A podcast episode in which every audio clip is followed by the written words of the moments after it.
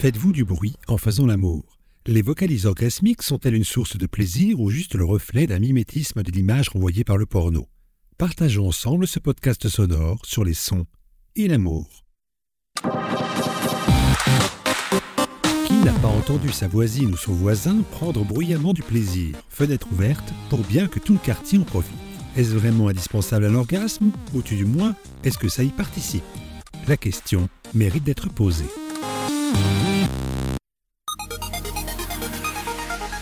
Selon une étude américaine de 2020 auprès de 71 femmes, l'utilité des cris pendant l'amour n'est pas celle à laquelle on pourrait s'attendre. En effet, pour 66% d'entre elles, ces bruits seraient faits pour aider leur partenaire à jouir plus rapidement. 87% le feraient même juste pour faire plaisir et faire croire que l'autre est un bon coup. Dans cette même étude, on peut même lire qu'elles peuvent être bruyantes par ennui ou pour ne plus penser à la douleur. On est loin de l'équation bruit égale plaisir. On retrouve là un comportement hétérosexuel patriarcal largement diffusé par les films porno. La femme se doit de montrer à l'homme combien il lui donne du plaisir. Rester silencieuse peut même devenir un reproche en passant pour une femme frigide. L'homme, lui, ne doit pas trop montrer son émotion pour garder toute sa virilité. Il est toutefois permis de grogner comme une bête qui domine sa femelle. Peut-on alors faire un parallèle avec le règne animal? Les chercheurs ne sont pas vraiment d'accord. S'il est vrai que des femelles et même des mâles font du bruit pour faire l'amour afin de prévenir qu'ils en ont envie et qu'ils sont open, les râles pendant l'acte et surtout pendant l'éventuel orgasme sont plutôt rares, si tant est qu'il y ait orgasme pour chaque espèce. Chez les animaux, tout comme l'être humain, il y a des réflexes primaires pendant l'orgasme. Des contractions involontaires de plusieurs parties du corps sont autant de signes de jouissance. La voix n'est donc pas un moyen indispensable de communiquer notre plaisir. Par contre, étonnamment, faire du bruit, des râles ou même pousser des cris est physiquement possible pendant le plaisir. Alors, faut-il s'en priver pour plus de naturel?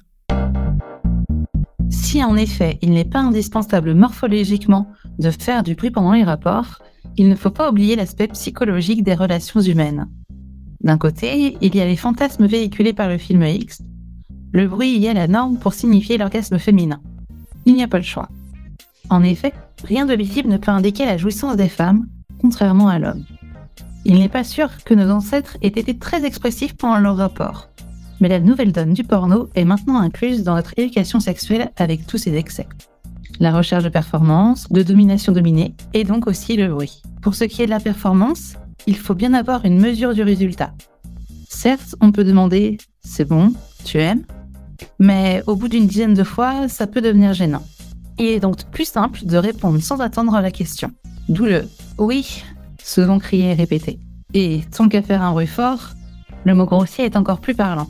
Comme si, le plaisir étant trop grand, on ne pouvait pas contrôler son langage. On aura alors droit à un mon Dieu pour les plus chastes, un fuck pour les plus anglophones et fans de X. D'ailleurs, si votre copain, bien que francophone, vous donne des fuck à répétition, vous saurez ses sources d'informations. Pour la domination et la soumission, le son est aussi un moyen de rendre plus réelles les situations.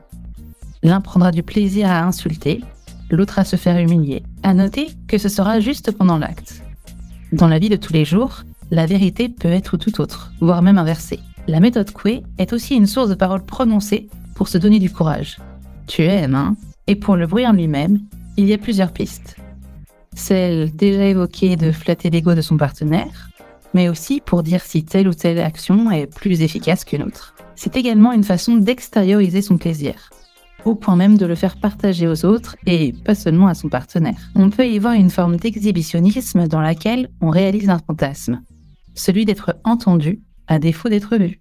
Tous ces bruits ne sont donc pas forcément naturels, ni même obligatoires pour prendre ou donner du plaisir. Beaucoup de couples se contentent d'un souffle un peu appuyé et ça se passe très bien. D'ailleurs, c'est aussi une question de culture. En Occident, et particulièrement en France, nous sommes plutôt silencieux. Par contre, 65% des Brésiliens ont pour habitude de crier pendant l'orgasme, ce qui est aussi le cas pour les Norvégiens. Mais partager bruyamment son plaisir peut être aussi source de problèmes.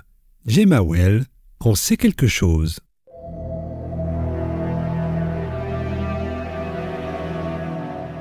Nous sommes en 2015 à Birmingham, en Grande-Bretagne. Une jeune femme terrorise tout son quartier régulièrement. Son arme le bruit. Des portes qui claquent, des objets lancés, des disputes, mais surtout des orgasmes ultra sonores et longs.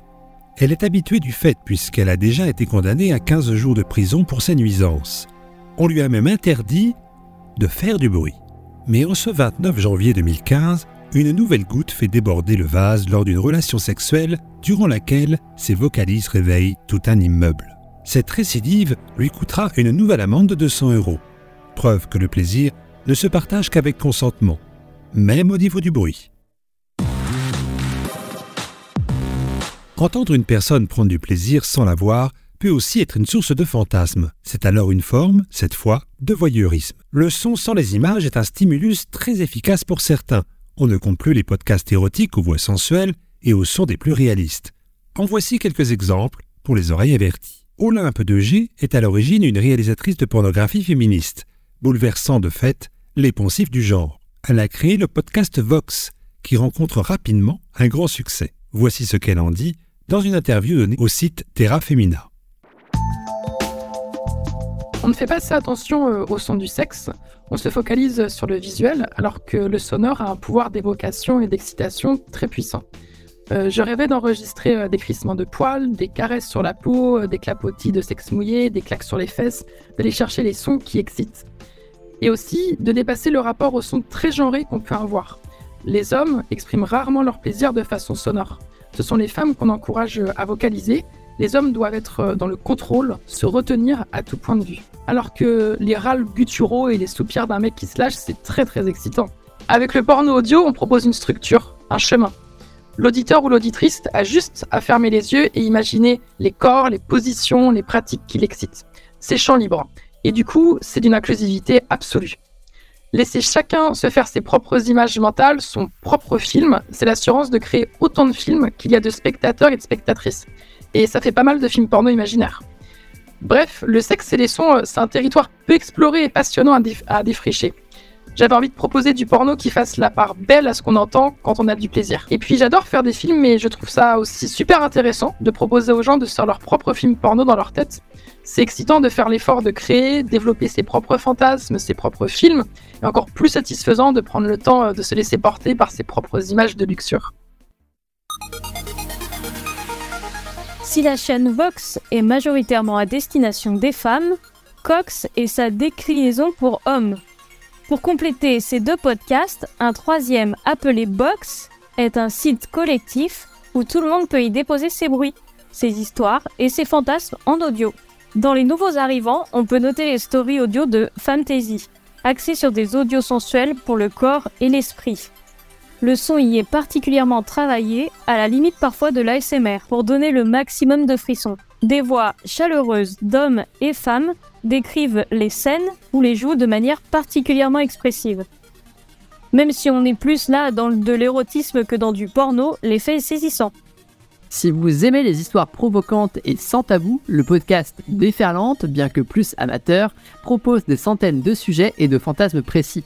De quoi trouver votre bonheur. Pour rester dans le naturel et l'amateur, le podcast Colette se confesse vous fera partager la vie amoureuse, réelle et fantasmée de son autrice Colette. Une vie sensuelle, fun et parfois coquine. Dans le genre romance, on vous propose également de voyager avec ce balado, comme on dit chez l'auteur de cette chaîne canadienne, Ferry, traversée érotique, qui vous propose un réel dépaysement sensuel et sexuel pour peu que l'accent canadien convienne à vos fantasmes. Il existe bien sûr des histoires pour tous les genres et toutes les orientations. X Story, le podcast gay, vous racontera de façon directe des scènes de sexe plus ou moins scénarisées en quelques minutes. Tous ces podcasts érotiques, voire carrément porno, ne semblent pas être soumis aux mêmes règles que les vidéos. Ainsi, vous les trouverez facilement et ce, sans restriction, sur les plateformes telles que Spotify, Google Podcast, Amazon, etc. La mode de l'ASMR profite également du créneau porteur qu'est le sexe audio. Des plateformes vidéo allient l'image au son, même si cela fonctionne aussi avec le son uniquement. Cette technique immersive utilise un son de très haute qualité qui retransmet en stéréo les plus infimes variations de ce qu'elle enregistre. Si certains podcasts sont, comme on l'a vu, disponibles sur les plateformes grand public, les spécialisés en ASMR se retrouvent, eux, sur des sites ouvertement pornographiques. Il faut dire que la sensation est parfois déstabilisante. On y trouve donc des propositions sonores sur le latex, le cuir, le SM, les bruits de bouche ou autres parties du corps. Le tout comme si vous étiez à quelques centimètres de l'action, provoquant alors une excitation ou une gênance extrême. Une autre forme de son permet de trouver l'orgasme, l'hypnose. Cette pratique très ancienne est aujourd'hui prise au sérieux en médecine. Par la suggestion, il a été démontré qu'on pouvait opérer sans douleur et traiter certains troubles psychologiques. Il en existe aussi une utilisation ludique à travers de nombreux spectacles de manipulation mentale. Il n'est donc pas étonnant qu'on ait recherché à prendre du plaisir avec l'hypnose. Cette méthode peut aider à trouver l'orgasme en faisant vivre à la personne son fantasme par suggestion hypnotique. La réalité qui nous entoure n'est perçue que par nos sens. Ces informations sont mises en forme dans notre cerveau, par notre conscient, mais aussi notre inconscient. On sait encore peu de choses sur cet inconscient, il se manifeste souvent par nos émotions. C'est justement sur l'émotion que joue l'hypnotiseur afin de stimuler l'inconscient et l'emmener là où on veut, ici, l'orgasme. Alors que le conscient est source de nombreux blocages dus à la timidité, à la morale, à la pression sociale, l'inconscient peut se révéler souvent plus libre.